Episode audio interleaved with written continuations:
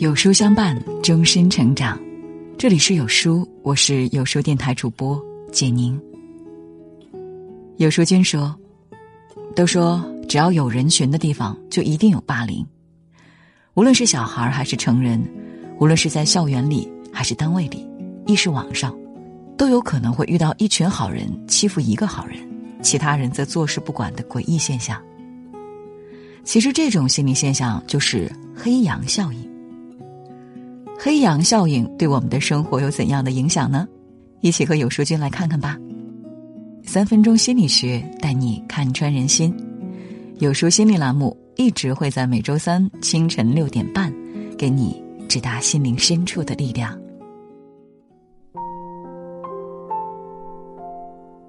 上个月，一则短视频在微信里疯传，一名小学男生蹲在地上，被四名同学围殴，他们狠狠踹他。踢他，还把鞭炮点燃放进他兜里。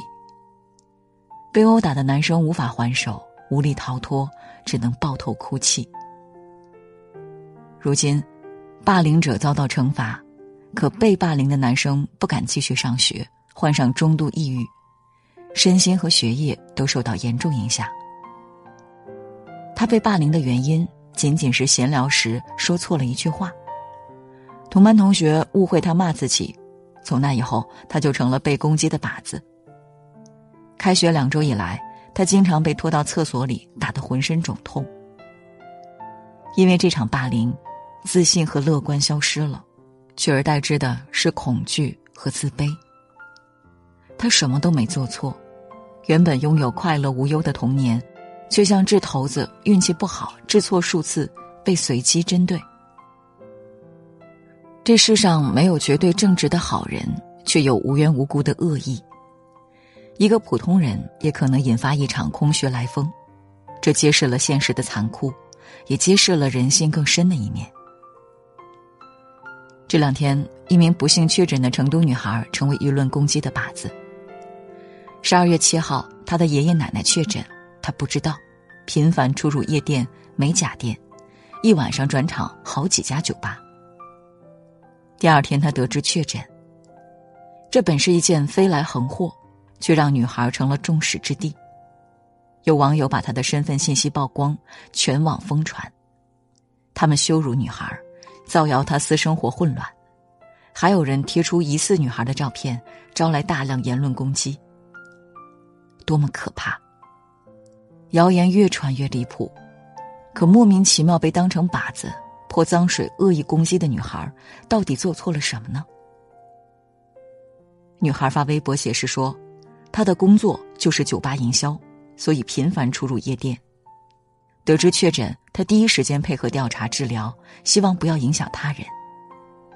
她只是一名普通人，为生存积极努力，仅因为一次偶然就成了过街老鼠，人人喊打。造谣者是坏人吗？也不是，他们恐慌，为求自保攻击他人，结果一发不可收拾。很多时候，我们不知道自己在恶意攻击他人，也不知道自己为什么被他人恶意攻击。一群好人无故欺负一个好人，而其他好人坐视不管的心理陷阱，这种社会现象被称为“黑羊效应”。俗话说：“好人有好报。”但残酷冰冷的现实里，好人不一定有好报，也可能成为无缘无故被蹂躏的黑羊。台湾著名精神科主任医师陈俊钦老师曾经写过一本书《黑羊效应》，其中他将黑羊效应分为三类人：无辜的受害者黑羊，持刀攻击黑羊的屠夫，冷漠的旁观者白羊。以电影《少年的你》为例，无辜的受害者黑羊往往什么也没做，就无辜遭到周围人的攻击。比如，胡小蝶是最先被欺负的黑羊，后来跳楼自杀后，周冬雨饰演的陈念帮他盖了一件衣服，从此成为第二只黑羊。持刀攻击黑羊的屠夫，不清楚发生了什么事，只觉得跟着大家一起对某个人做某些事很有趣。比如，以未来为首的校园霸凌团体是屠夫，冷漠的旁观者白羊，目睹部分或全部过程却没采取任何行动。比如，所有知情但不作为的同学都是白羊。这些参与者本质上并不是罪大恶极的坏人，可最终他们伤害了无辜的人。其实，生活比电影更残酷。和周冬雨同为金马影后的马思纯，在综艺《看我的生活》中也自曝遭遇过校园霸凌。上初中时，班里有个女生对他处处排挤，甚至恶语相向。还在他的可乐中加粉笔灰和拖布水，还拦截他的私人信件并当众朗读，并且肆意羞辱他青春期的体型。我觉得就是到了地狱了吧。谈到那段被霸凌的日子，时隔十多年，马思纯依然哽咽。那就是我不自信的源头。直到现在，他都不知道自己为什么被霸凌，更不敢问。和马思纯同样经历的人不胜枚举，翻阅各大论坛，你能找到无数被霸凌的真实故事。有人被全班同学排挤，有人被扇耳光、泼冷水，还有人被校霸拖到操场上打。这些被霸凌的受害者大多和马思纯一样，留下严重的阴影创伤，多年后依然做噩梦。他们心里揣着一个疑问。为什么是我？知乎上一名霸凌者谈起霸凌原因，我也不知道为什么欺负他，就是看他不顺眼。还有人说，一个班上总要有个泄愤的靶子，任何人都可以是这个靶子，没有他，大家也会换一个人欺负。不是因为你是坏人才招来横祸，而是因为横祸飞来，才使你背上坏人的黑锅。我不愿意相信这是事实，可事实就是如此血淋淋。或许你没有意识到，自己早已是黑羊效应的一环。当你曾经无缘无故被讨厌排挤，毫无缘由被看不顺眼，身处困境却被冷眼旁观，你就已经身在这场局中，成为受害者或者下一个受害者。这个时候，你该怎么办呢？接下来就是三分钟心理学充电时间。一，诉诸法律武器。不久前，一名女士取快递的时候，只因年轻漂亮，被旁观者偷拍视频发到网上，又被好事者编造聊天记录勾引快递员，引发全网恶意声讨。因为这件事，她丢了工作，精神抑郁。遭亲朋好友谩骂，生活严重受影响，已经社会性死亡。为了保护自己，他果断决定提起刑事自诉，将造谣者刑拘。造谣者录制视频向他道歉，但他不接受道歉，因为造谣者避重就轻，一再讨价还价，没有真正意识到自己的错误。他坚持予以上诉，发微博称绝不退缩，绝不和解。荀子说：“谣言止于智者。当没有智者出现，你也可以成为这个智者。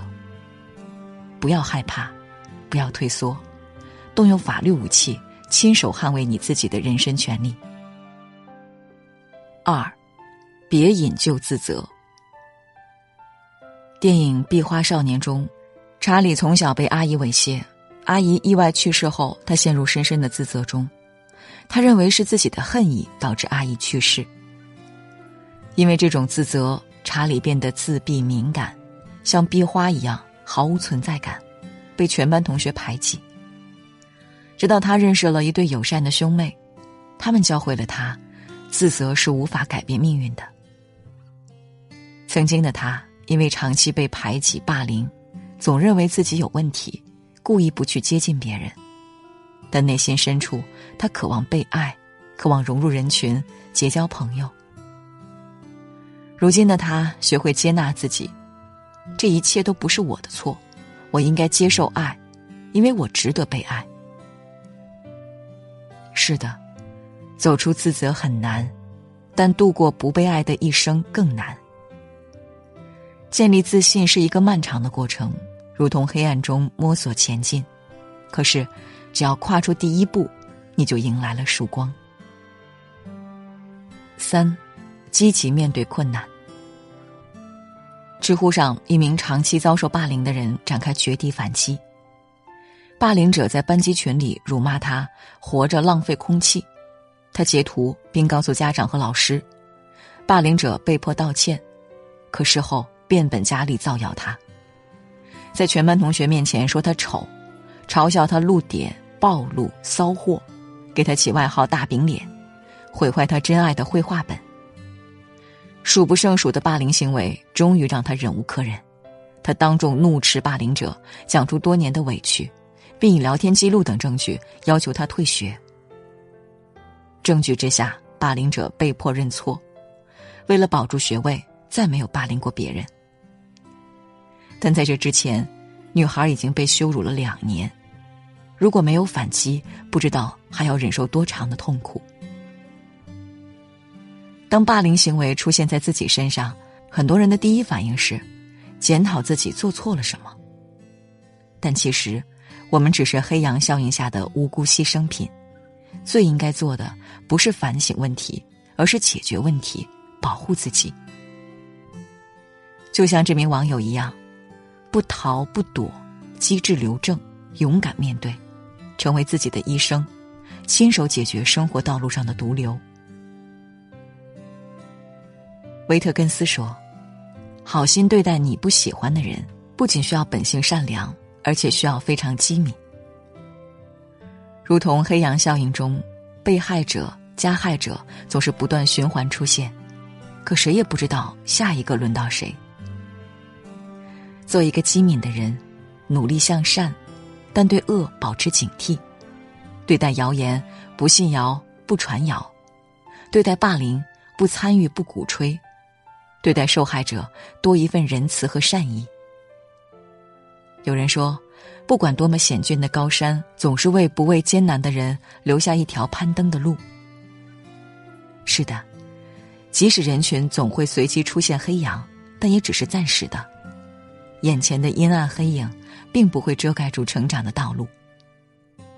点亮再看，只要往前走，往上看，总有一天能够拨云见日，抵达人生的峰峦。